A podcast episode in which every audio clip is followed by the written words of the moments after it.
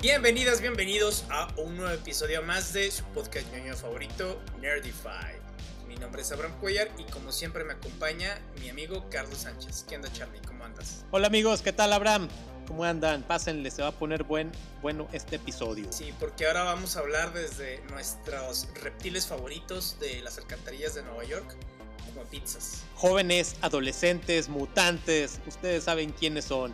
Las tortugas ninja. Sí, todo un fenómeno, sobre todo en los noventas, en donde básicamente si, si naciste a, eh, a, mediados de los 80, final, eh, finales de los 80, principios de los 90, tocó todo el merchandising, por lo menos aquí en México, de las tortugas ninja que estaban hasta las esferas de Navidad. No, un merchandising tremendo, borradores, lápices, playeras, cachuchas, lo que usted viera de las tortugas, ahí está, quería. De hecho yo, fíjate que yo tengo eh, de las pocas rescatables, digo porque sí tengo varias de las pocas rescatables, este, fotografías que tengo de niño, tengo una en donde estoy abrazando una bota de una tortuga niña, en ese caso era Donatello. Y aparte todavía en el árbol de Navidad de aquí de, de casa de mi mamá, eh, pone todavía las esferas de donde vienen las, las, tortugas ninja. Y aparte mi piñata de tres años fue de las tortugas ninja. Qué buen gusto, realmente. no, a mí de las tortugas yo las tuve todas, me las regalaron, lo que eran las cuatro.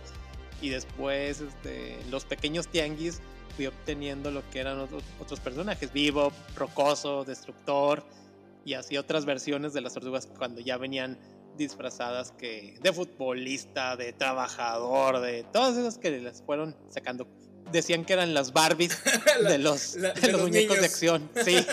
de hecho, algo así más de H como Barbie contadora. Ándale. Ra Rafa este, Rafael, Rafael Godín. Rafael Rapero y otros. Ah, sí. Fíjate que yo tenía eh, nada más a, a Leonardo en la normal y aparte como vestido de samurái, que se supone que fue de, de ah, sí. películas.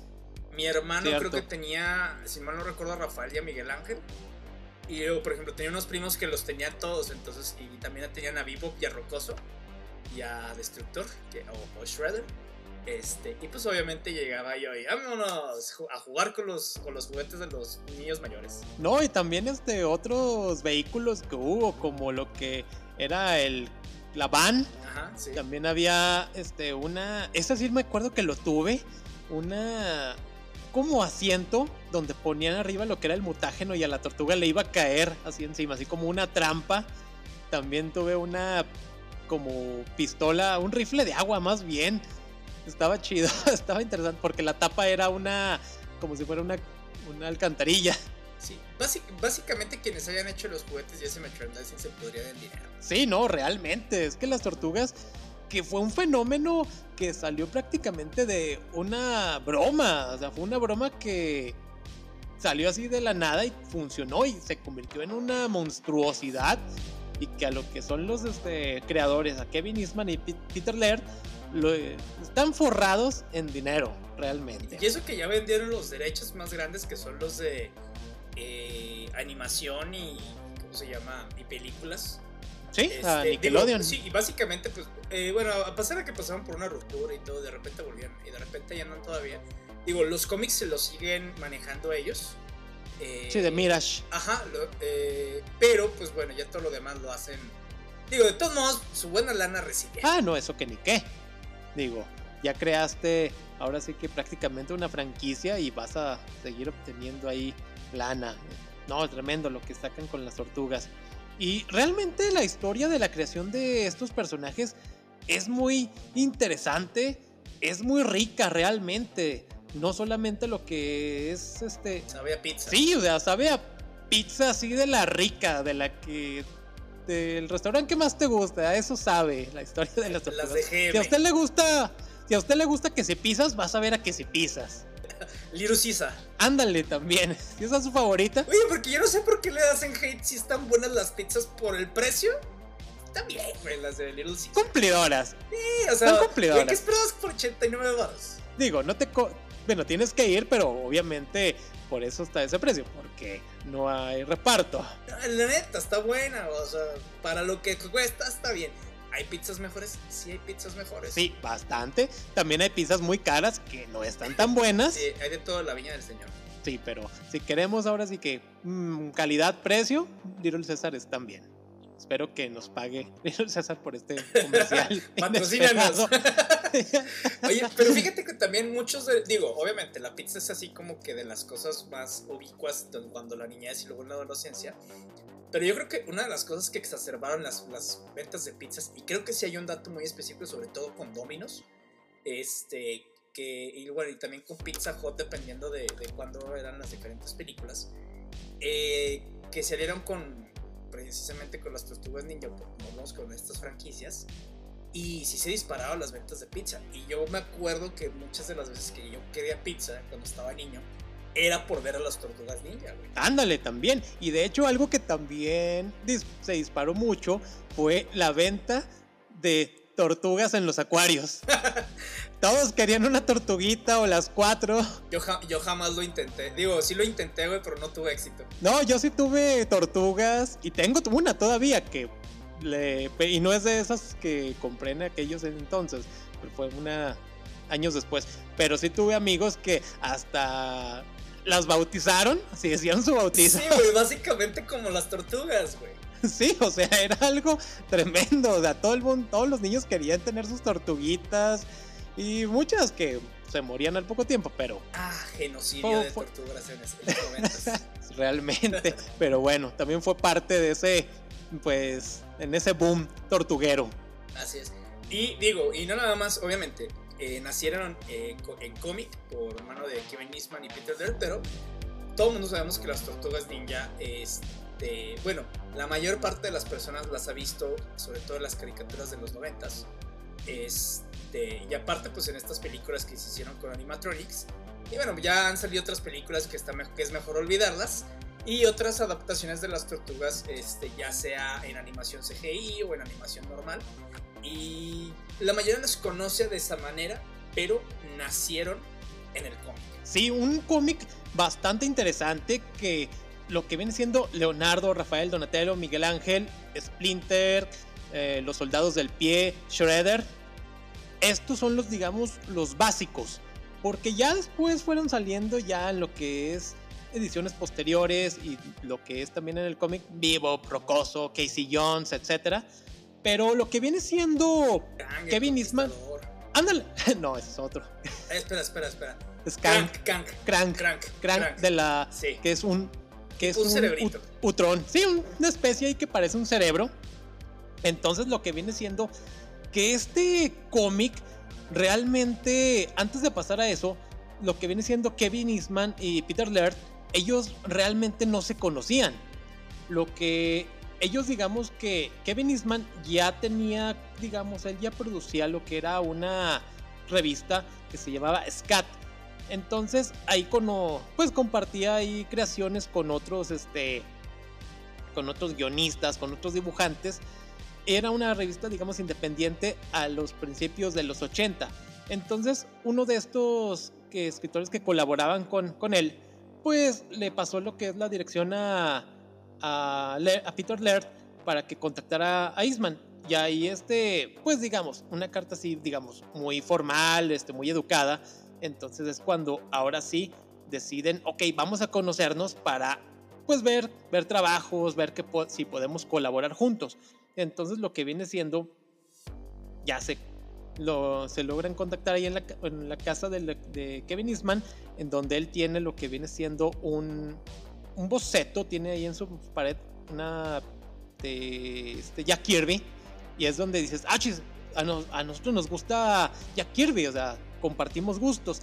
Y de hecho, cabe resaltar que las personalidades de ellos son muy diferentes. Uno es más extrovertido, el otro es así como que más tranquilo, pero tenían ese gusto en común del trabajo de, pues ahora sí que de toda la creación, todo, es- todo este diseño creativo. Ñoños. Sí, o sea, básicamente. Y ellos que cuando ya ven que sí pueden lograr algo, pues ñoños, no hay mucha lana, trabajadores independientes, ¿qué van a hacer? Un podcast. Empezar. No, todavía no estaban esos tan de moda.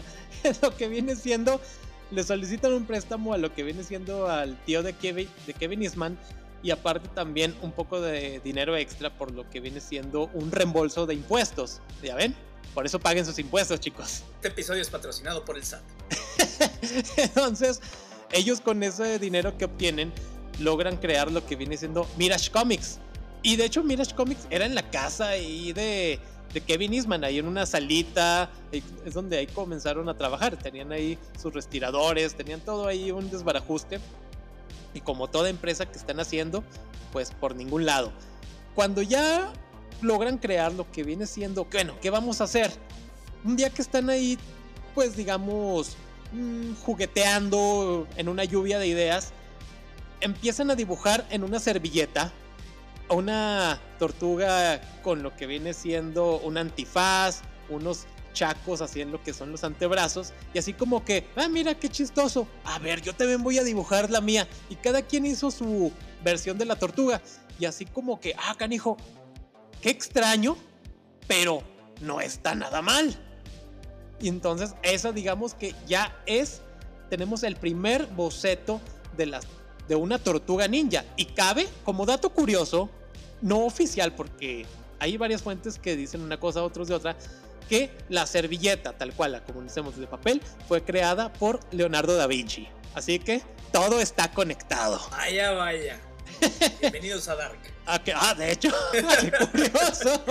digo, obviamente las, las, historias de las tortugas se ponen todavía más extrañas eh, conforme va pasando el tiempo. Ah, no, eso que ni qué. Sí, bueno, los nunchacos, porque es el nombre oficial. Nosotros aquí le pusimos los chacos, aquí en México. qué chido. O sea, yo, yo, me acuerdo cuando pedía chacos de Sí, es que cada quien. Cada quien, este. Yo, yo quiero unas espaditas, yo quería un bo, y otros querían decían unas espaditas, las size de, Rafael, pero creo que como que la que llamaba más la atención eran los chacos. Sí, yo los tenía todos en plástico cuando los vendían, tanto los originales que sacaban como los que te vendían aquí en la Alameda, este, y obviamente eran empaquetados como de los Power Rangers, ¿verdad? Pero, pero sí tenía esos era lo chido. Sí, realmente, este, ya cuando tienen ahora sí ese pequeño boceto de lo que es esa tortuga, bueno, deciden hacer así como que, ok, bueno, y si ampliamos esto, y si en vez de una tortuga, que sean cuatro, y es donde deciden dibujar aquí el boceto ya de las cuatro tortugas y tarán, ya tenemos a las cuatro ninja tortugas adolescentes mutantes. Pero primero va a salir lo que viene siendo el cómic. Este cómic que realmente les va a costar una lana, porque obviamente independientes y ellos van a hacer básicamente todo, tintas, guion, letras, imprimir, etcétera. Y realmente este cómic iba a ser solamente de una sola edición y que solamente iba a tener 44 páginas. Y que era una historia autoconclusiva, o sea, cómo nacían, cómo se creaba y finalmente cómo quedaban ahí, digamos, dejaban un final entre comillas abierto pero nada más iba a constar de una sola edición. Esto realmente tuvo una edición de 4000, 4000 este, cómics y los distribuyeron en las tiendas de revistas este, independientes, así donde uno puede ir a comprar sus cómics. Y estos realmente pegaron, pegaron en ese mundo underground de los este, ñoños que quieren así como que cosas diferentes y se vendieron como pan caliente. pero es y que de hecho, también como contexto, en los 80s, eh, eh, esto se publicó en el 84, en los 80s era cuando muchos artistas, tanto reconocidos que serían de Marvel o de DC, o artistas independientes empezaron a crear sus propios... Eh, digo, siempre ha habido sellos independientes, por así decirlo, pero empezaron a, a proliferar más los sellos independientes, los cómics que salían de lo usual que era Marvel o DC o de estos superhéroes. Entonces, todas estas creaciones fuera de, no nada más tal vez del género, pero si fuera de estos dos sellos, empezaron a tener mucho auge. Digo, así se creó Wildstorm, eh, bueno, que después lo compró DC Comics, así crearon, eh, por ejemplo, los de Image, así creó varios este, cómics y varios sellos de cómics eh, que eran independientes. Entonces, los 80s fueron fue cuando empezó, si no el boom, pero cuando empezó todo este eh, tema de la industria independiente del cómic y que ahora pues ya es un poco más, no, más normal.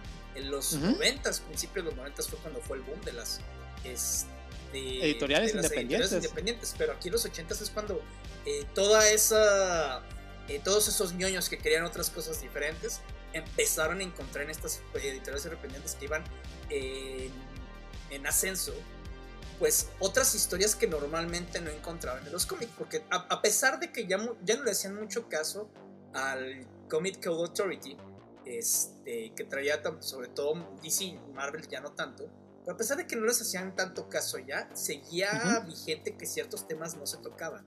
Entonces, estas eh, editoriales independientes empezaron a tocar otros temas, empezaron a, manejar a sus protagonistas de manera diferente y eso fue lo que precisamente eh, cautivó a la audiencia. Ándale, sí, realmente. Y de hecho, cabe resaltar que este número uno de las tortugas ninja, que es a blanco y negro, nada más la portada tiene ahí unos colores medio rojizos, pero muy básico, así como, mm, ¿qué será? Como estilo magenta.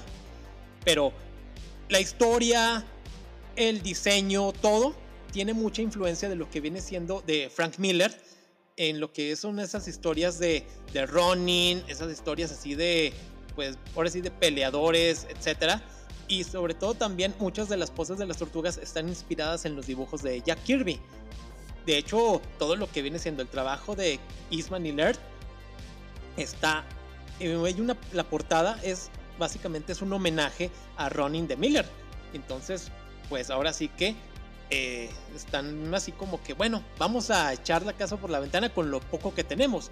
Y, de hecho el cómic costó solamente un dólar con 50 centavos ahí en este, ahí en las tiendas. Y obtuvo, la gente estaba tan ávida de esto que lo revendían a 50 veces su, su precio. Malditos revendedores. Maldito capitalismo. Sí, entonces llegó de repente así que, ok, vamos a tener que sacar una segunda edición porque el cómic, a pesar de que solamente pues iba a ser esto, vamos a, a tener que cumplir otras a el gusto del público. Y de hecho, cabe resaltar, en la segunda edición, al final hay una, un pequeño dibujo de una de las tortugas en la cual tiene una, un letrerito donde le están dando las gracias a sus inspiradores, a Miller y a Kirby. Gracias. Dice, this book is dedicated to Jack Kirby and Frank Miller. O sea, dices, qué chido, o sea, a los que los inspiraron. Uno muy bien, el otro, eh, a mi gusto, o sea, la, eh, si el arte de Jack Kirby se nota, se nota también muchísimo la presencia de los, la temática de Frank Miller, que para las tortugas como que está bien, pero que se fueron como que basadas, como que en esta filosofía de Miller, pero ya hicieron lo suyo. Y, sí, Frank Miller, eh, como Geoff Jones y yo, no tenemos una muy buena relación. ok. Entonces, lo que viene siendo la, este cómic número uno de las tortugas ninja, ahorita encontrarlo es una rareza por el poco número que se hizo. No sé, no, está obviamente un escalón abajo de lo que viene siendo Amazing Fantasy número 15, Detective Comic número 27, Action Comics número 1, pero tiene un gran valor comercial, sobre todo en lo que son las subastas. Por ejemplo, en este programa de El precio de la historia llevaron una vez lo que es el número uno de las tortugas y lo ya ven que siempre tienen ahí sus expertos. decía que este subasta podía costar hasta 11 mil dólares. Ya, pues lo que es Rick, no, te voy a dar este. 5 pesos. y, me estoy arriesgando. Entonces, más o menos es lo que anda costando. Y de hecho, en una subasta también lo que es el boceto que les mencioné hace unos momentos de las cuatro tortugas tuvo un costo de 5.500 dólares hace aproximadamente para el año de 2012. Entonces sí tienen un gran valor las tortugas, no al grado de un Superman, de un Batman, pero para los que son fans, sí, ahora sí que no temen desembolsar unas buenas sumas. Si le sobran ahí 11 mil dólares, puede conseguir el número uno de las tortugas. Sí. Oye, pero aparte, ese tema de los, eh, de los cómics, de por qué valen tanto, digo, creo que ese ya es un tema muy específico que podríamos abarcar después. Pero no es porque los cómics, eh, nada más porque es el número uno, el número 77 o algo, este, es porque tengan su valor, sino que el valor sí obviamente es por la marca, eh, por ejemplo, esta que es la primera aparición de las tortugas ninja, pero sobre todo porque fue un tiraje, como dice Carlos, limitado, fue un tiraje este, con un papel, pues no corriente, pero un papel barato, porque pues, sencillamente necesitaban producirlos allá. Y como... Reducir costos. Exactamente, y como este papel barato, este, pues se desdibuja, se... O sea, no que sea desechable, pero en realidad pues es un papel que no dura muchísimo tiempo. Entonces eso todavía eso hace a estos cómics, sobre todo los que están muy bien preservados, que tengan un valor. Y bueno, si hay compañías que se dedican a autentificar este tipo de cómics por el número de serie, por el tipo de tiraje, por, o sea, por muchísimas cosas que se basan para decir, ¿sabes qué? Este es un cómic original. Ya como vayamos basando el precio, pues ya tiene que ver con un tema de mercado, ¿no? Obviamente, si el cómic ya se compró a una cantidad y se vuelve a subastar y todavía sigue estando en perfecto estado, por lo general esa cantidad todavía va a aumentar todavía más. Es por eso que Action Comics, a pesar de que hay muchísimas, bueno, no muchísimas, pero hay varias copias, no solamente una, hay copias que están más desgastadas que otra, pero la copia menos desgastada es la que todavía puede valer más de muchísimos, o sea, de varios millones de dólares. Ándale, de hecho. Sí, de hecho también lo que viene siendo la historia esta de las tortugas, que te muestra todo lo que viene siendo su creación y, etcétera. El cómic en sí es violento, aquí la historia ellos te la van narrando, ellos te van mencionando lo que va pasando, cómo se van sintiendo, te muestran todo lo que es el, el origen de Splinter, cómo se transforma en esta eh, rata antropomorfa, Orokusaki, que es este, el Shredder, y eh, cuando pelean con lo que vienen siendo estos ninjas del clan del pie, las escenas son violentas, o sea, es en blanco y negro, pero obviamente es, entre comillas, la sangre. Y cómo quedan heridos tanto el destructor, los soldados, las mismas tortugas, y que estas tortugas no tienen realmente, fuera de su nombre, una característica que las distinga. Para empezar, pues es blanco y negro. Ya después la van a hacer el cómic a color y todas van a tener lo que viene siendo sus, este, bandas, eh, sus antifaces color rojo. Y que primero esto así como que, bueno, entre, todas son iguales, pero ahorita mencionamos cuando viene el, cambio de colores, etc. Pero en sí todas las tortugas, las originales del cómic, eran violentas, eran de pocas pulgas, mm, se andaban, no se andaban con chistecitos ni, ni mucho menos. Ellos, este, digamos que todos eran un Rafael. Entonces, este, no tenían miedo de usar sus armas para matar a. bueno, de hecho matan a Destructor. Leonardo mata a Destructor, lo, le entierra sus espadas en el pecho y lo terminan arrojando de, de un edificio. Así. Ah, para niños, sobre todo, ¿verdad? sí, porque obviamente al estar inspirados en lo que es de cómics de Frank Miller, etcétera, no es tanto para, para pequeñines. Y pues el dato que creo que todo el mundo no, no sabemos, pero de todos modos pues, tenemos que decirlo, es que los nombres de las tortugas ninjas están basados en artistas italianos renacentistas.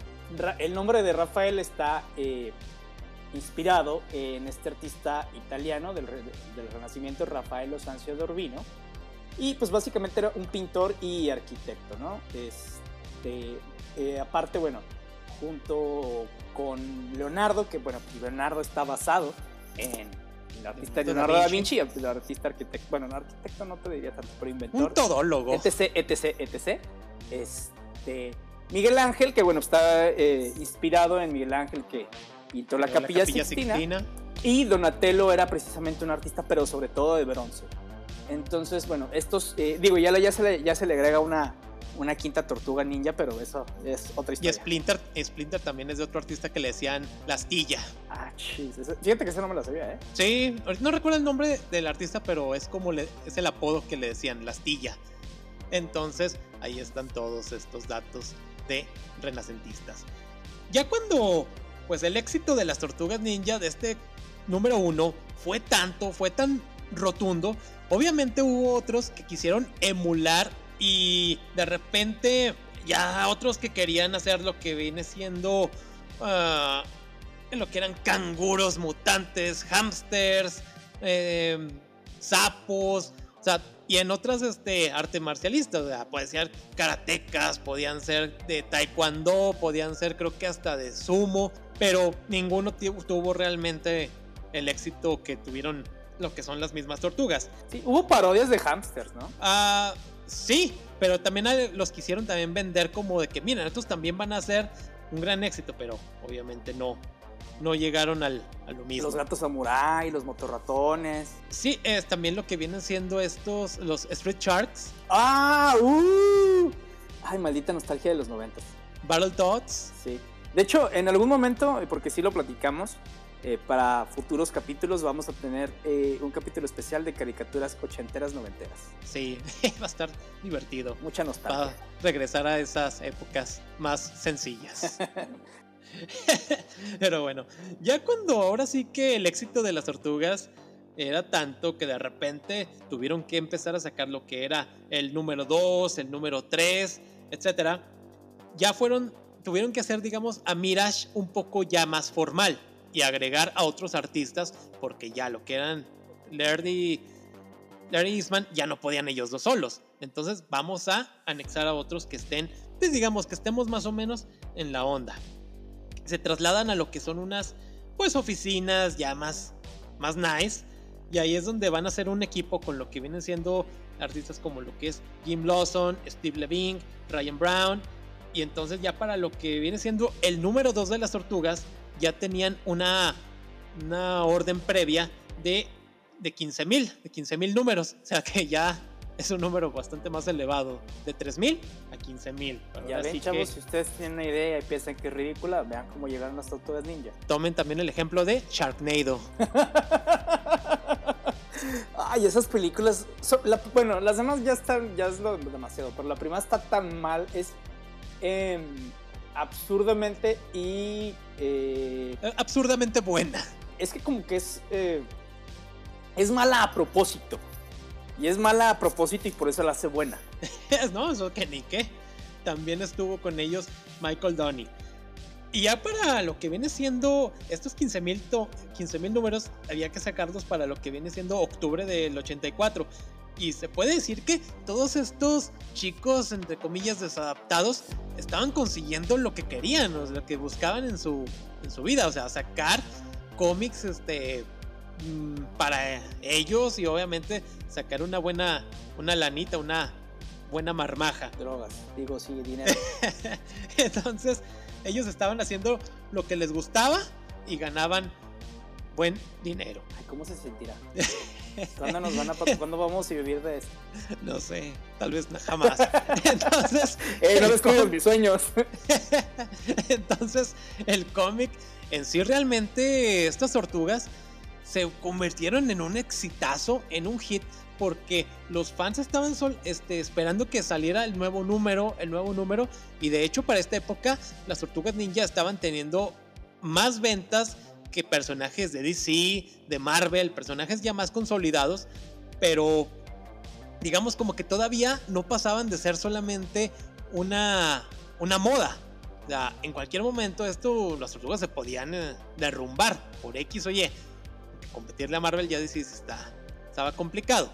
Entonces va a aparecer una persona importantísima en las historias, en el mundo de las tortugas ninja, que viene siendo Mark Friedman que viene siendo un agente de licencias que él llegó así con la idea de proponerles, pues bueno, vamos a comercializar su producto, ¿cómo ven? Vamos a ver si podemos venderlo a, de una u otra manera para obtener más dinero.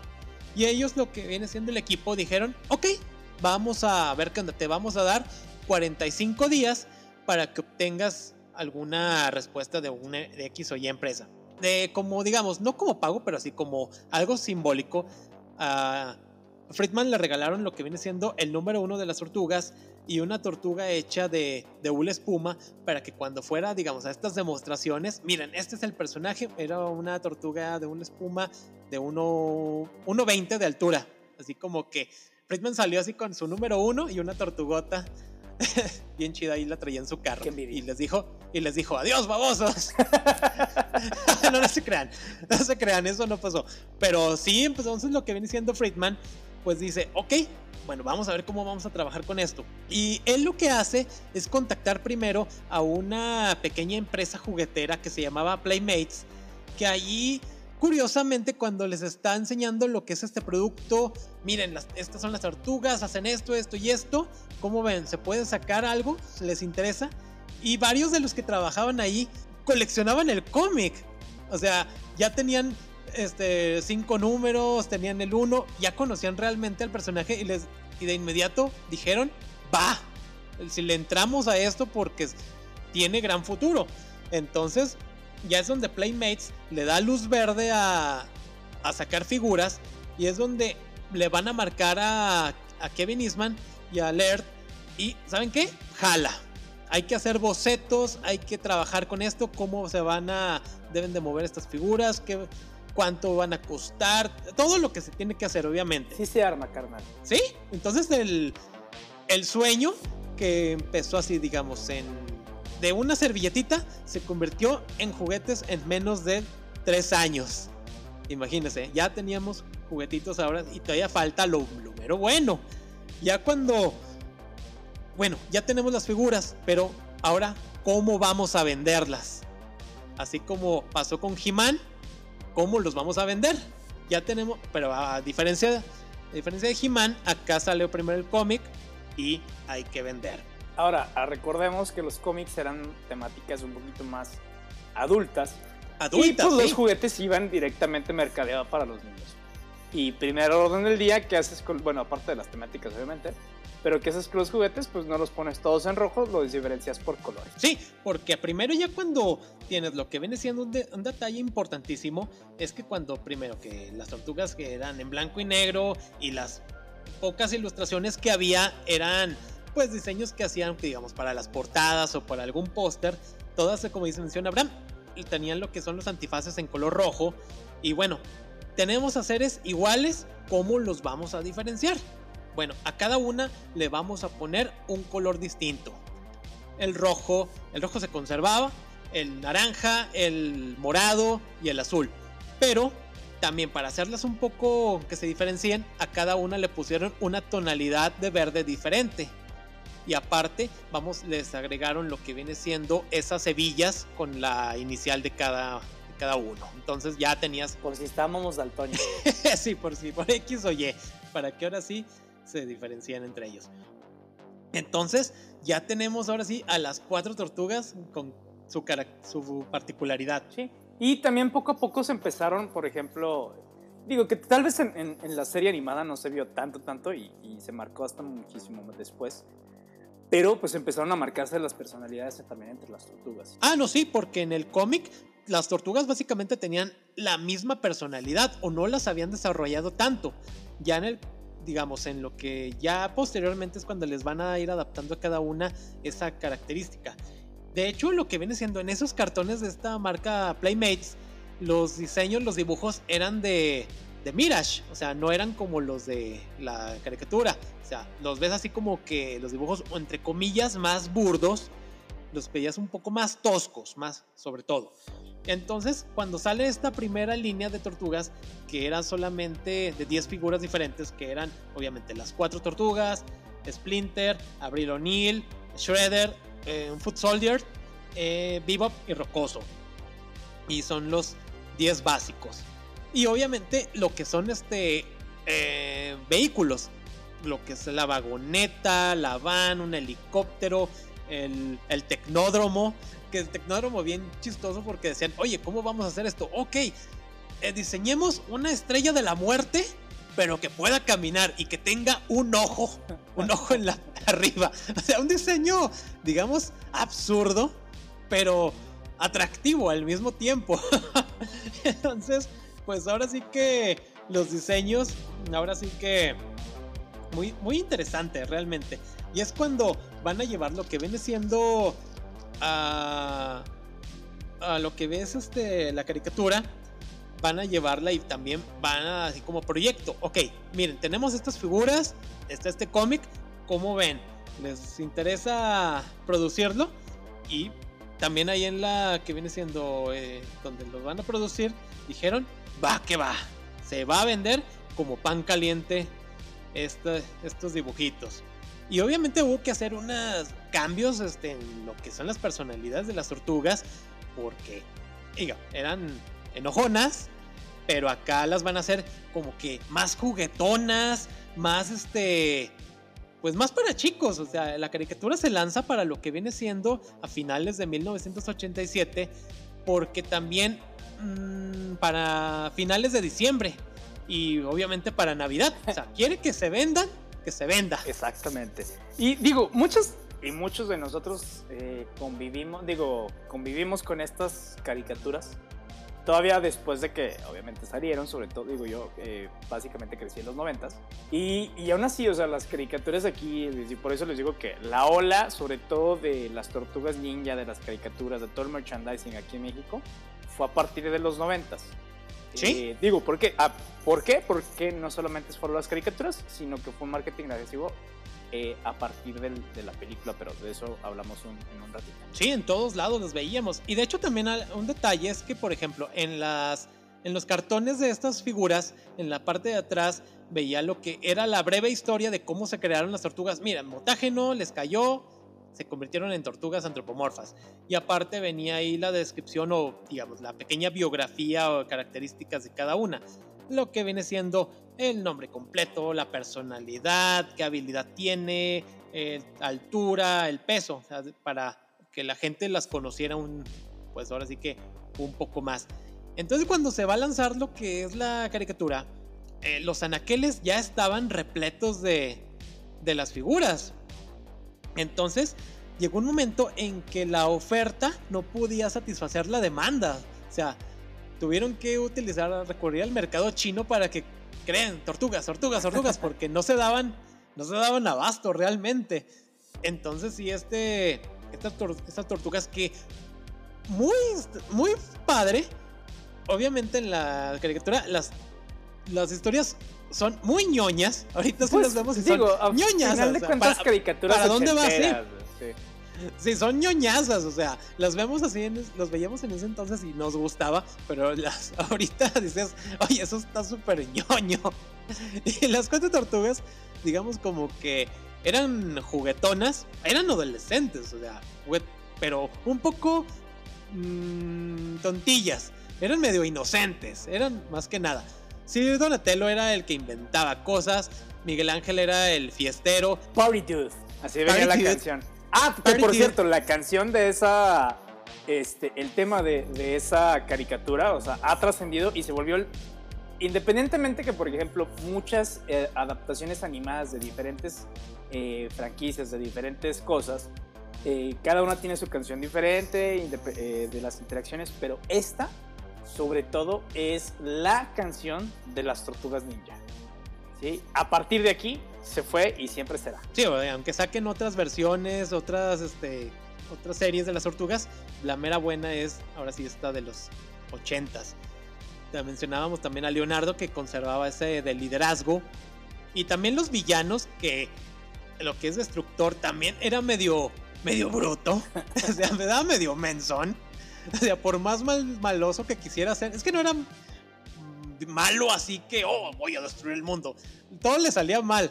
Y aparecen estos personajes también que son Bebop y Rocoso, que son unos brutos totales. Sí, pero Bebop y Rocksteady. Sí, y fíjate que algo que me gu- o sea, de la magia del doblaje, sobre todo el doblaje latino, es porque los ves en su idioma original, pues digo, la misma temática y todo, pero gracias al doblaje latino y que a estos secuaces, a Bebop y, y Rocoso aquí, este, tomaron Ay, sus propios... Sí, o sea, y, y están súper divertidos. Sí, no, realmente, porque también ahorita cuando estábamos viendo, me puse a ver un par de capítulos, me estaba riendo con el doblaje cuando se ponen a hablar, este, creo que fue en la segunda temporada, como españoles. Oiga, ¿cómo vamos a ir con el jefecito? Vamos a cumplir, vamos a acabar con esas tortugas. y algo chistoso y que siempre dije, oye, ¿por qué simplemente con que las tortugas se pongan una gabardina y un sombrero la gente no los reconoce?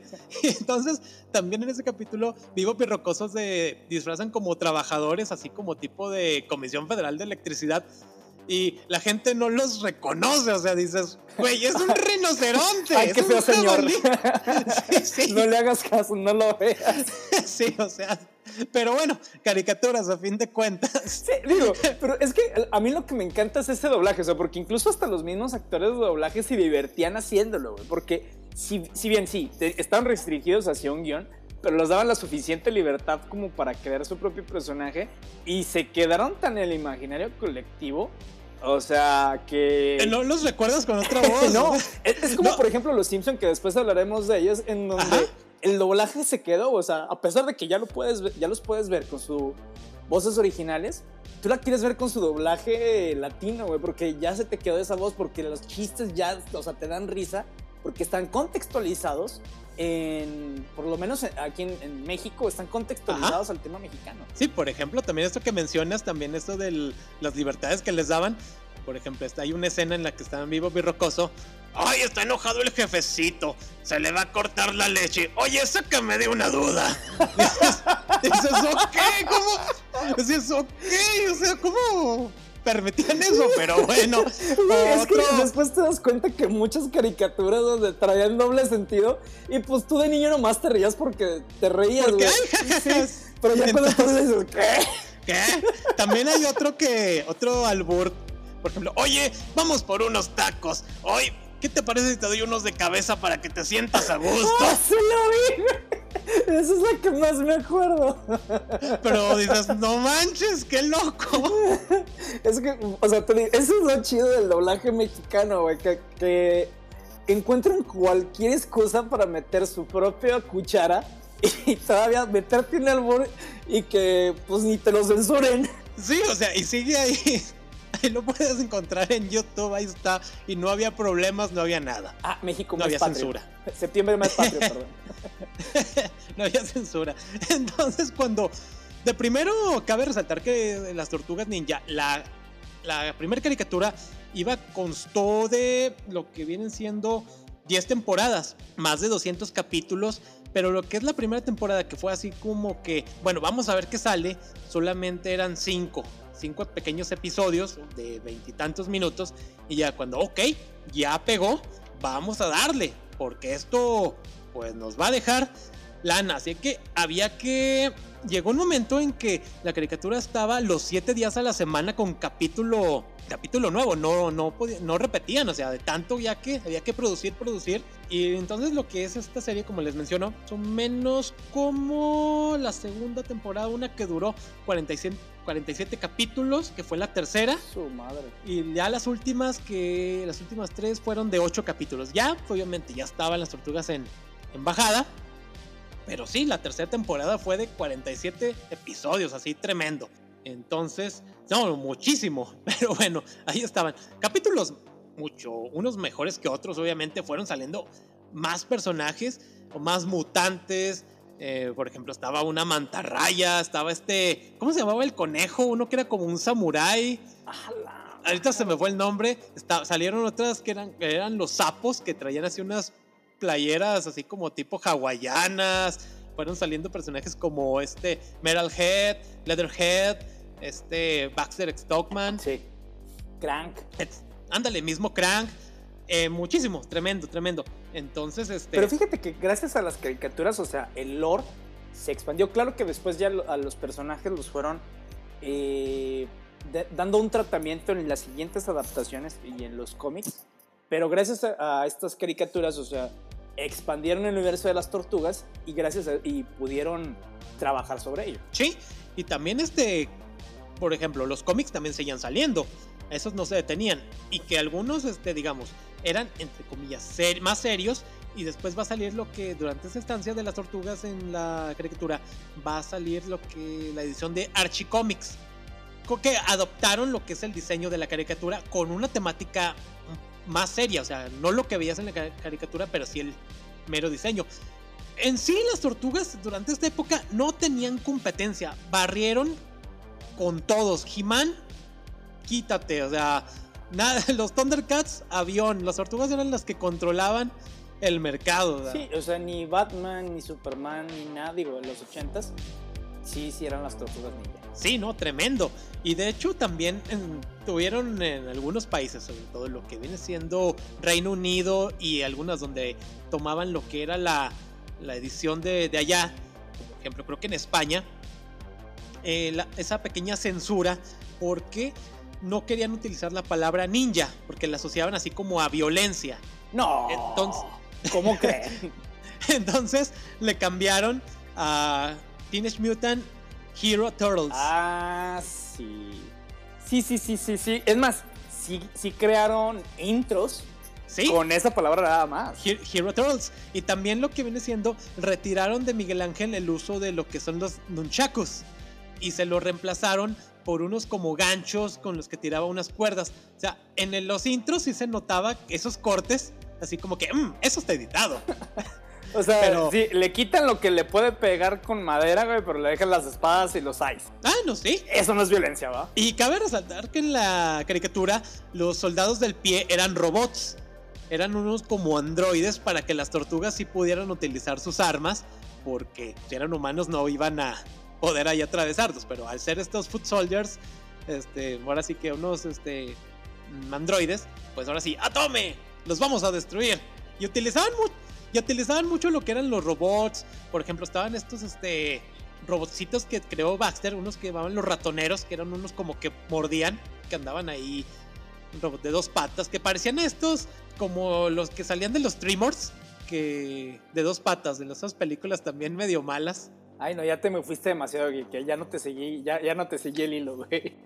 Ok, pero eran unos cosas ahí que mordían, unos ratoneros. Pero bueno, ahí los destruían. Y también salen ahí en. ¡Ay! Sobre todo, los videojuegos empiezan a salir. ¡Ah! los, las maquinitas, güey, o sea. La máquina, esa era una genialidad.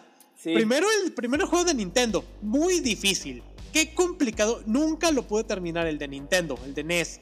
Pero cuando sale lo que viene siendo esa clásica máquina de cuatro, de cuatro jugadores, que la podías ver en las tienditas, las podías ver en la pulga, y que, en- eso sí, en muchas partes no la querían porque ocupaba un espacio tremendo, o sea, pero esa máquina era una joya. No, El- y cómo acaparaba dinero, güey, también. no, realmente, o sea, estabas echándole, echándole, y entre más este jugadores, más difícil se volvía, obviamente. Eh, no, no había chavos que no terminaban, se terminaban su, su domingo allí no podían terminar el, el juego, porque también era, estaba medio complicado. Pero es que estaba, ah, pero nada más complicado, sino que estaba entretenido, tenía historia, o sea, está- estaba muy bueno, la verdad. Era muy adictivo. Sí, todavía si tienen chance en alguna parte en donde tengan todavía maqui- de estas eh, tipo arcades retro y lo pueden jugar, jueguenlo. Sí, está muy genial. De hecho, creo que tú y yo lo, lo, lo jugamos recientemente don- cuando todavía tenían en Arcadia aquí el- este, ¿no? Sí, eh, lo jugamos Sí. ahí y, y no, y no duramos mucho. es que costaba cinco pesos, oye, está cada ficha y así ¿Era eso o alcohol? Pues decidimos alcohol. Entonces, bueno, para lo que viene siendo. Ay, qué loco. Entonces, estas tortugas, pues ahora sí que fueron saliendo también lo que son los videojuegos de, de Super Nintendo, Turtle in Time. Ese juego me gustaba mucho. Andaban ahora sí que viajando alrededor de distintas épocas, desde la prehistoria, la época así como de entre los piratas, el viejo oeste, el futuro. Ahí cuando podía tenía un antes un emulador y ahí me lo echaba, estaba entretenido. Ah, pirata. Sí, realmente, Atención, Viacom. no me importa. Entonces, bueno, ah, el Rey Rata también se nos olvidaba ese personaje. Rat King.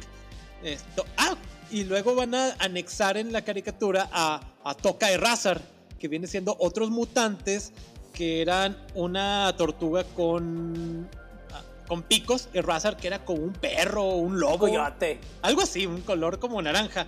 También este. Esta tortuga que tenía picos. Spike. así como- Sla- slash. Ah, slash. sí. Que bueno, eh, dependiendo del, de la caricatura, continuado de adaptación, eh, siempre, casi siempre tiene un tema ahí con Rafael, pero a veces es su creación, a veces es amigo nada más y dependiendo. Sí, dependiendo también. Por ejemplo, también este. Lo que viene siendo Metalhead.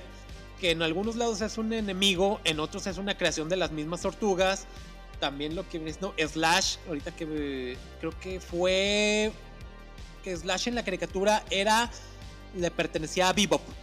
Entonces ahí lo crean y lo hacen así como que, "Bueno, tú nos vas a ayudar también, Slash. Estaba medio menzorrón ese, ese Slash. Y después ya para las temporadas ya consiguientes aparecen estos, los que llamaban los Triceratons, que eran como unos dinosaurios que venían de otra dimensión, los mismos soldados, no, ¿cómo se llaman? Los soldados de piedra, que eran de la dimensión X, de donde venía este, bueno, de, de donde venía Krang, porque Krang era una de los Utrons, esos como cerebros. Entonces estaba muy divertido todo lo que crearon en esta caricatura, porque no solamente se enfrentaban a los personajes clásicos, a estos villanos clásicos, sino otros que fueron adoptando ahí, unos como que mafiosos, otros que querían crear mutantes, que cazadores. Entonces, también ahí en el estudio de Mirage, que fueron haciendo diseños de otros este, mutantes como un alce, un alce canadiense, eh, un camello, un camello. También quisieron ir creando, pero como tipo un policía o un agente de tránsito que la cabeza era un semáforo. O sea, ya le estaban dando rienda suelta. Ahora sí. Tenemos que crear, agarro lo primero que se me ocurra, güey. Sí, ya se Y, cuenta. y- Un- iban caminando el trabajo de que esto, esto, ya, ya tenemos nuestro nuevo villano del mes. Digo, Así de día. que. Bandita, hoy se come. no sé, fueron ya diseños que unos ya no llegaron a lo que es la caricatura, pero sí le estaban dando rienda muy suelta a los diseños de los personajes. Tremendo, Pero como todo lo bueno, pues se acaba. como todo. pero antes de eso, la tremenda película de 1990. Tres películas dentro de lo mismo que en el 90, 91 y 93. Eh, todas dentro del mismo estilo, con animatrónicos como debe de ser la película de los Tortugas Ninja. Animatrónicos, sí. Sí, Michael Bay, estás regándola. Sí, pero La regaste es machín. Yo tenía la 1 y la 2 en beta y la 3 en sí. VHS. ¿Y será que, bueno, pues ya como después el, el beta se nos, eh, el reproductor se, se murió, este, pues obviamente casi nada más veía la, la 3 que estaba en VHS. Este, y le agarré cariño a pesar de que dicen que es la peor de las tres, que es en donde viajan en el tiempo. Sí, a esa época feudal de los allá del antiguo Japón. Pero lo que viene siendo esta película de 1990 también tiene una historia muy interesante porque en sí la película iba a contar con un bajísimo presupuesto. Originalmente nada más iba a contar con 2 millones y medio de dólares. Así como que vamos a ver qué hacemos con, con esto. Y querían primero, ok, vamos a llevarla a lo que viene siendo que se produzca su- más que nada en, en Hong Kong o eh, allá en, el, en Asia, porque salía mucho más barato crearla allá. Tiene los ojos rasgados. Entonces consiguen a lo que viene siendo un estudio que se llamaba Harvest, este, Golden Harvest este, Limelight Entertainment, que obviamente ellos ten- se producían mucho lo que vienen siendo las películas de este de Bruce Lee y, ya- y de Jackie Chan. Entonces ya tenían actores, actores ahí de reparto que les pudieran servir así como que, oiga, ¿usted quiere ser tortuga? Bueno, Pues va que va. Entonces, lo que consiguen, ahora sí que la, la película va a ser producida por este director que se llama Steve Barron, que en primera instancia, ok, tenemos este presupuesto, pero conforme fueron viendo, no la vamos a armar. Y creí que, y que primero pensaron que la película iba a resultar un fracaso y que no la iban a poder terminar. Y ya conforme fue avanzando, ok, pidamos un préstamo, pidamos otro préstamo. Lo aumentaron de dos y medio a 6 millones. Y ok, adivina qué, hay que, hay que, hay que aumentar el, el presupuesto. Y algo muy padre es de que, como menciona Abraham, son los animatrónicos. Estas tortugas y los mismos trajes así como de hula espuma que a pesar de años creo que estas se siguen manteniendo y, y han envejecido bien a pesar de la época. Es que sabes que incluso, sobre todo las, digo, obviamente no todas, pero hay muchas que cuando los eh, efectos son prácticos pero bien hechos, eh, siguen, como dices, manteniéndose, o sea, no se ve falso, no se ve, porque ahí sí ya hay, eh, incluso moderno, Ah, que a los, que tres, a los tres años, ya sabe bien culero. Entonces, Sí. pero esta se sigue digo, lo mismo que pasa con, con las de Jurassic Park, ¿no? Este, que dependiendo también de, de las tomas y todo, pero sí se ven muy bien, o sea, eh, yo hace tres meses o un poquito más vi las películas Ujú, sí. y los efectos especiales siguen estando muy bien. Sí, o sea, ya cuando ya la ves más grande, ya la, la analizas de, de diferente manera y sí, la historia está muy sosa, está entretenida, este, pero, güey, los, efectos especiales están, están muy buenos. Eso que ni qué.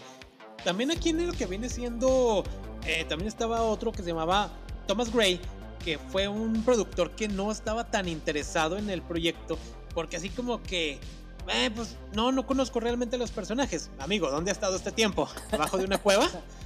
Entonces, cuando le presentan lo que viene siendo el cómic, dice, órale, esto está chido, o sea, sí puede pegar.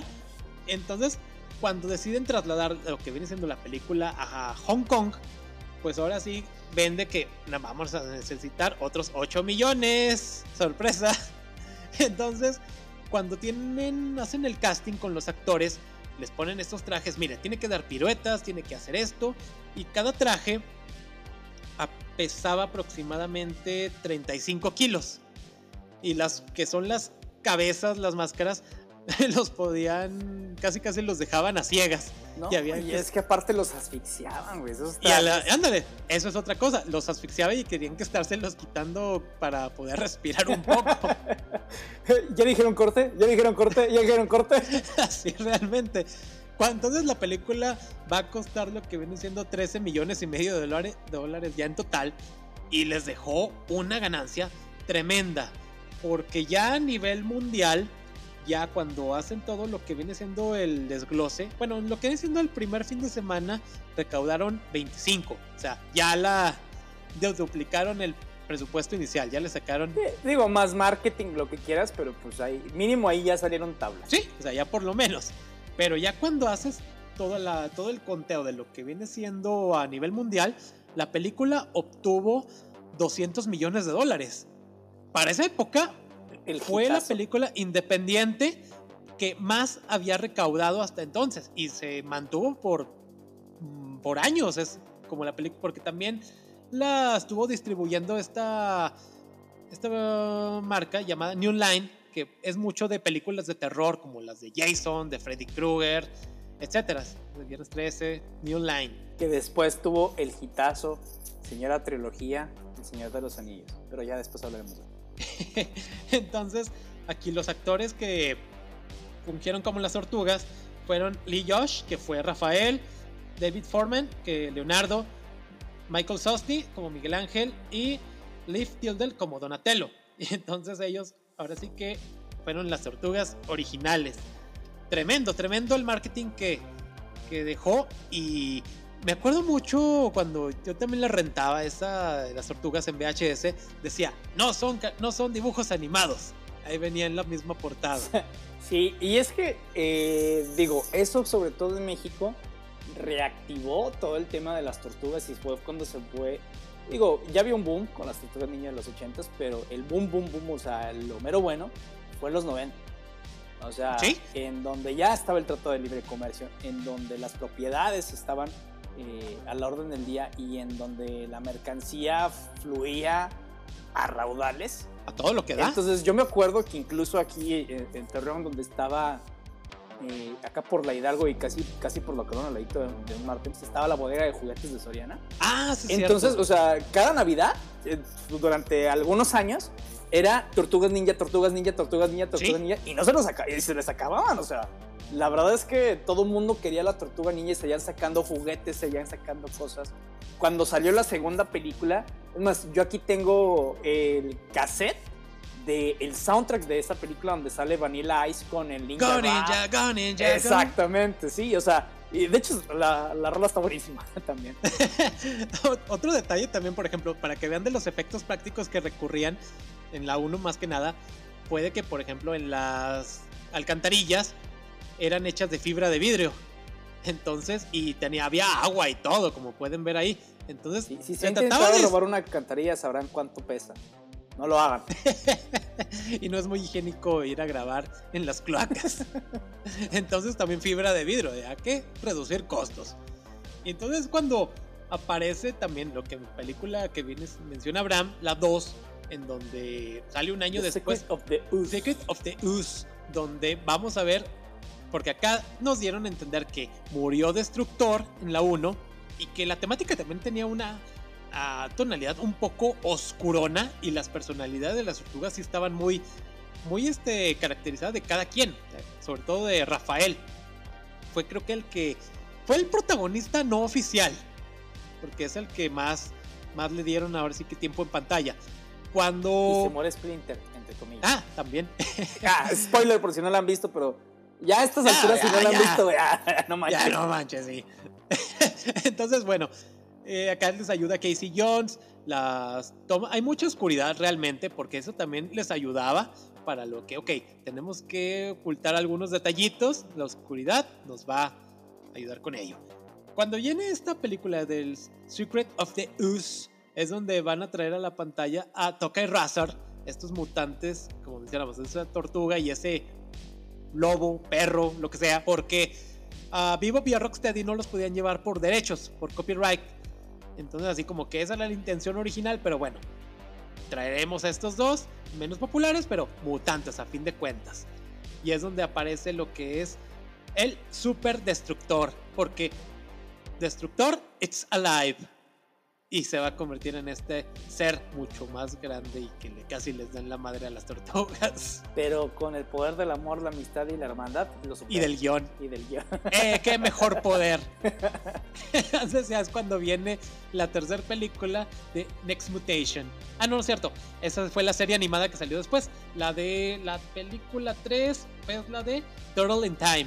Esa película le tira... Bueno, no le tiran tanto hate. Digo, porque en realidad las películas no les puedes tirar hate son simplonas en lo que son. Pero esa dentro de las otras dos era que sí como que la me...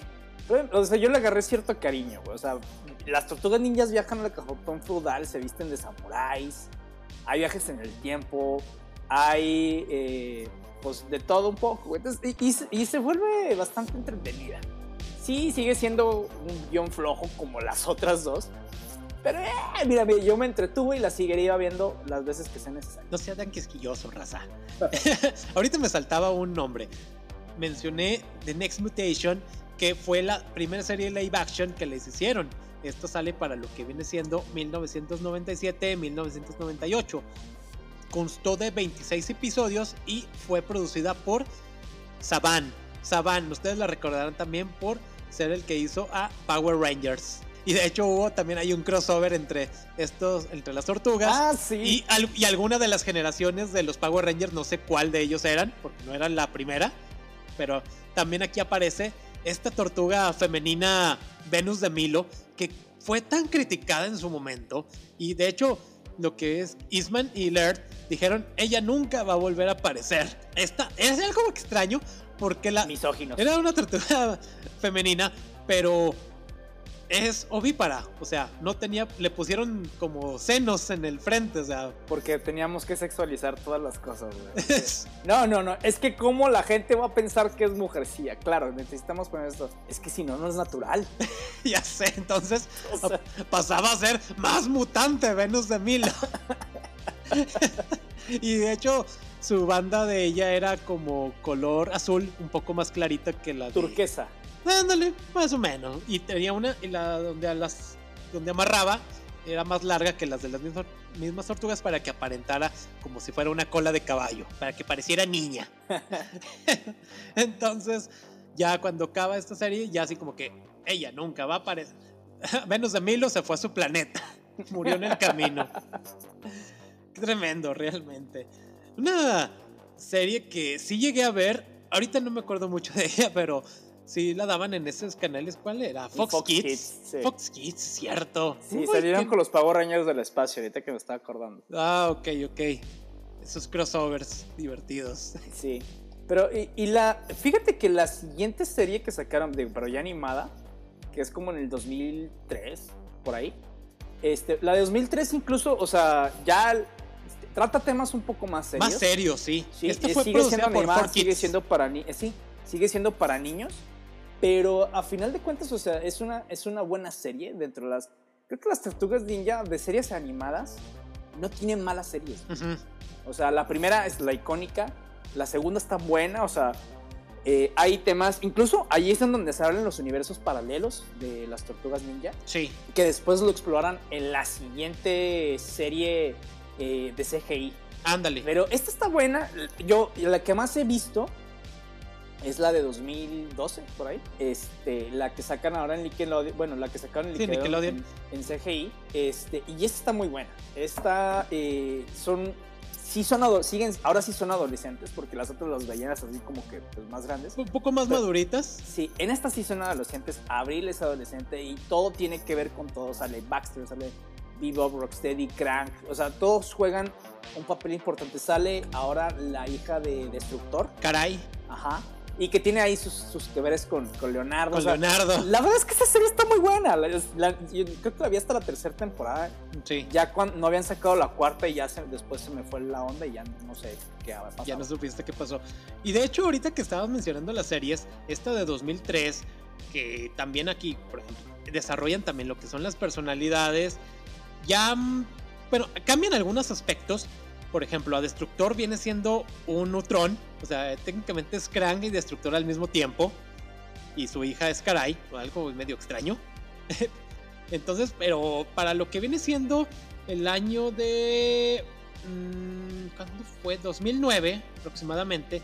Es cuando deciden sacar la película animada Turtles Forever. Que viene siendo estos... Vamos a unir los multiversos. Que unías a las tortugas de 2003 con las de 1987. Con las originales Ah, las originales del salen... cómic. Sí, las originales salen hasta casi al final. Porque la idea es de que Destructor quiere destruir todos los universos, bueno, a las tortugas, pero para poderlo lograr se da cuenta, previamente se da cuenta que hay muchas tortugas, hay muchos multiversos, pero para poder conseguir destruirlas ah, todas, tiene que ir destruir a las tortugas Prime. Entonces es donde se va a trasladar a este universo del cómic de Eastman y Laird y llegan a este mundo de blanco y negro y es donde se conocen las, los tres grupos de tortugas. Sí, que fíjate que me da risa porque se quedan así que, ¡ay, güey, estos güeyes están locos! Ándale, o sea, las tortugas originales. sí, sí da risa, güey. son violentas, son iracundas. eh, técnicamente son cuatro Rafaeles. Porque cuando se conocen las, los originales con las de. Bueno, las de 87 con las de 2003. Las de 2003 las ven así como que. ¡Qué ñoñas! O sea, muy caricaturescas. De hecho, rompen la cuarta pared. Hablan frecuentemente a la pantalla. Y de hecho, esto lo mencionan, lo hacen así como que. ¿A quién diablos le están hablando? sí, así como que curioso. Y, y de hecho, el que pues, eh, como que es- te identifica más con ellas es Miguel Ángel. Miguel Ángel de 2003. ¡Ah, qué chistosos sujetos! Porque a fin de cuentas son inocentonas. Pero sí, eso del detalle de la cuarta pared. ¿A quién diablos les están hablando? Y se burlan de ellas así como que, oigan, ¿qué están haciendo? Sí, es que si lo vemos en, en retrospectiva, en realidad, digo, salvo las de Michael Bay, que prefiero olvidarlas, este, no hay mala adaptación de las tortugas. Digo, tampoco. Obviamente, las originales, bueno, eh, la, la serie original, perdón, y las películas fueron el boom en su momento. Ahorita ya no ha tenido esa atracción. Pero, o sea, si las analizas no son eh, eh, adaptaciones malas, güey. O sea, Ajá. sí, so- sí hay, sí, sí hay. Están las dos de Michael Bay, que por estar Michael Bay tuvo dos películas, porque pues... Porque porque pues, sí. Michael Bay. este, Pero la y historia- esta adaptación de, de- ¿cómo se llama? Live action. Sí. También, este, por ejemplo, hay una película también de CGI que sale para 2006. Está, Está muy buena está sí. buena, sí. Porque Leonardo se va a lo que viene siendo Sudamérica. El grupo queda así como que.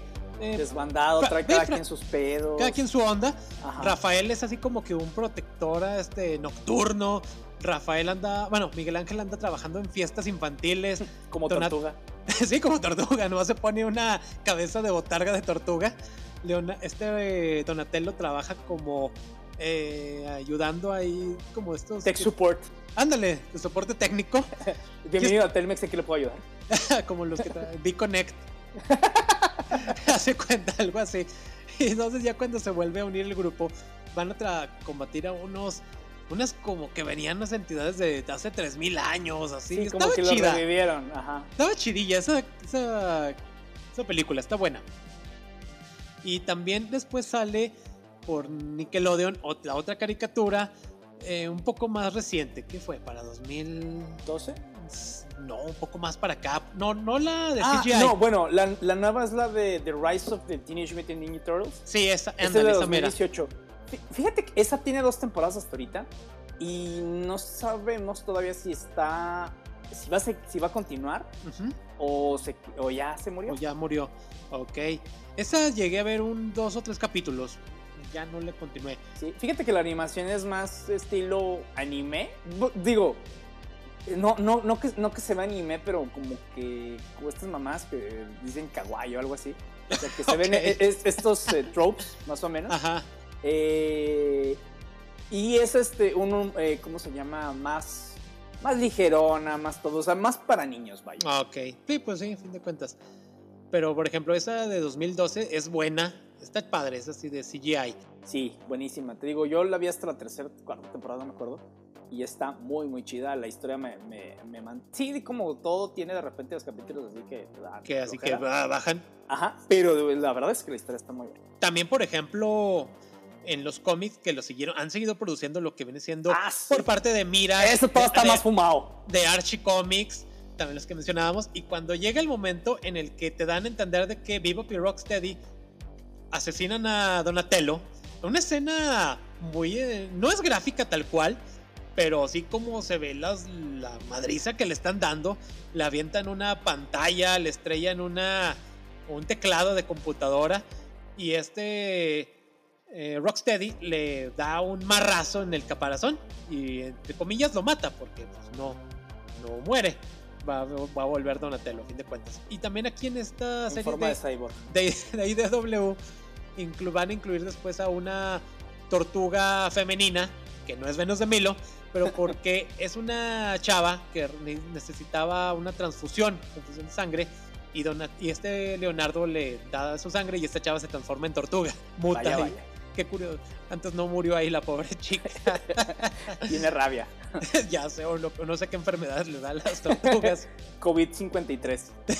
o demonios. Entonces, también eso es lo que va ocurriendo también en estos cómics. Y también como las han ido eh, unido también, como por ejemplo con Batman. También en la película animada de Batman que de hace, un, de hace poco. Fíjate que la, los cómics crossover con Batman están buenos, güey. O sea, están entretenidos, vaya. No es la mamá, pero están muy entretenidos los Sí, hay unos, cómics hay unos donde pelean contra Bane, ¿no? Ajá. Sí. Y eh, digo, eh, yo me acuerdo sobre todo en, en- en el primero que leí.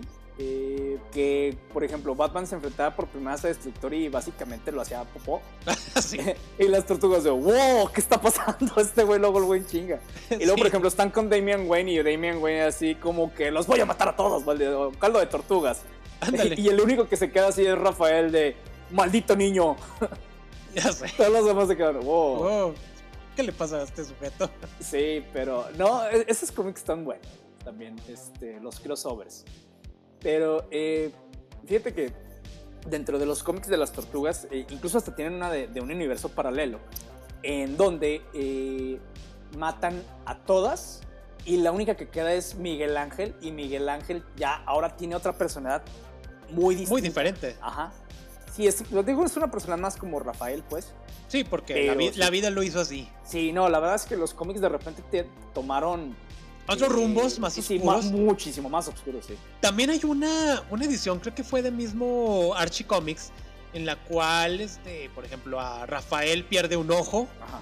eh, Leonardo creo que pierde una parte del caparazón y creo que otra pierde un brazo, o sea, les empezaron a mutilar y cosa que a los fans no les agradó mucho, así como que, oye, oye, esto ya se está saliendo de... Wow, wow, wow, Tranquilos, tranquilos, vamos a ¿A qué hora comen calmarnos. pizza? sí, o sea, como que sí nos gusta la sangre, pero no tanta sangre. Pero sí, de repente los cómics de las tortugas tienen unas historias bien extrañas. Ya me imagino a Rocoso. ¿A qué vamos a comer caldito de tortuga?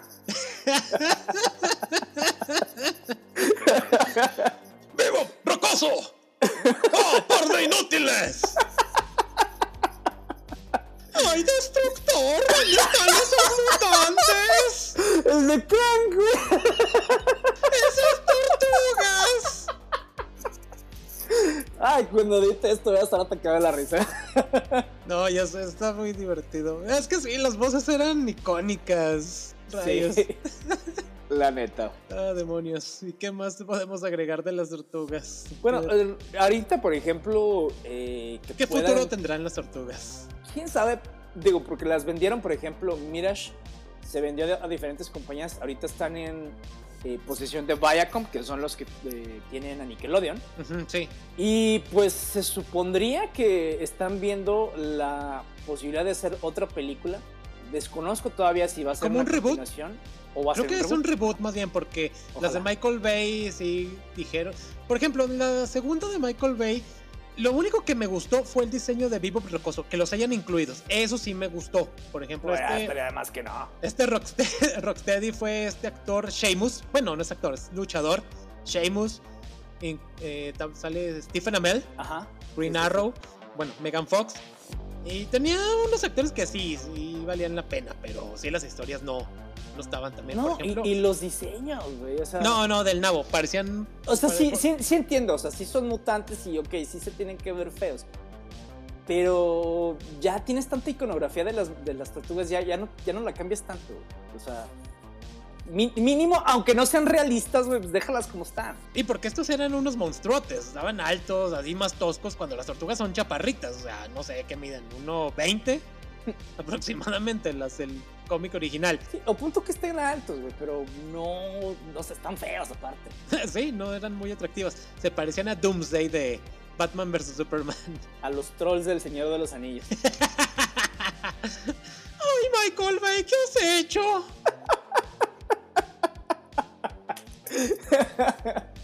Ay, güey, pero rayos. Sí, oja- ojalá sí vuelvan a hacer al- al- alguna. Yo sí las iría a ver al cine de todos modos, güey. Este. Yo tenía unos platos también de las tortugas. Ah, yo, yo tenía una taza, güey. Y, y- y vasos, pero ¿dónde quedaron? ¿Quién Tengo sabe? ni la menor idea. sí, cosas que se fueron perdiendo por desgracia. Pero era, la neta, es, es, de esas eh, franquicias que te, que te traen mucho la nostalgia. Sí. Este, y que pues no, no, no te lo pasabas mal, güey. No, realmente sí las disfrutabas. Tortuga, tortuga. Ah, un Donatello que, nava- que nadaba, traía las patas como aletas y lo metías al agua y ahí pataleaba y andaba, entre comillas, nadando. Porque tenían que ponerle aletas a una tortuga, claro. Claro, así es la Marketing. cosa. Porque hay que vender mucho, mucho, mucho.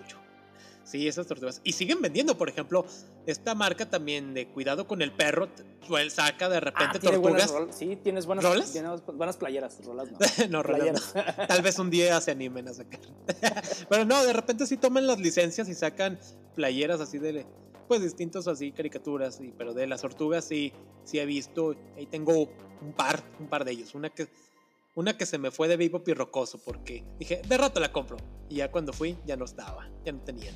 Tienes una negra que está muy chida. también. Tengo una de Shredder No, esa no. y la otra que son como las, sí, los ojos de las tortugas. Sí, esa mera. Esa ahí la, ahí la tengo. Ya, ya no me la quiero poner porque el día que se acabe voy a, voy a llorar. Oigan, pues eso básicamente fue todo. Íbamos a hablar, no, no, originalmente no íbamos a hablar de Shang-Chi, pero estábamos viendo la posibilidad de hablar de la película, pero eh, Es Shang-Chi.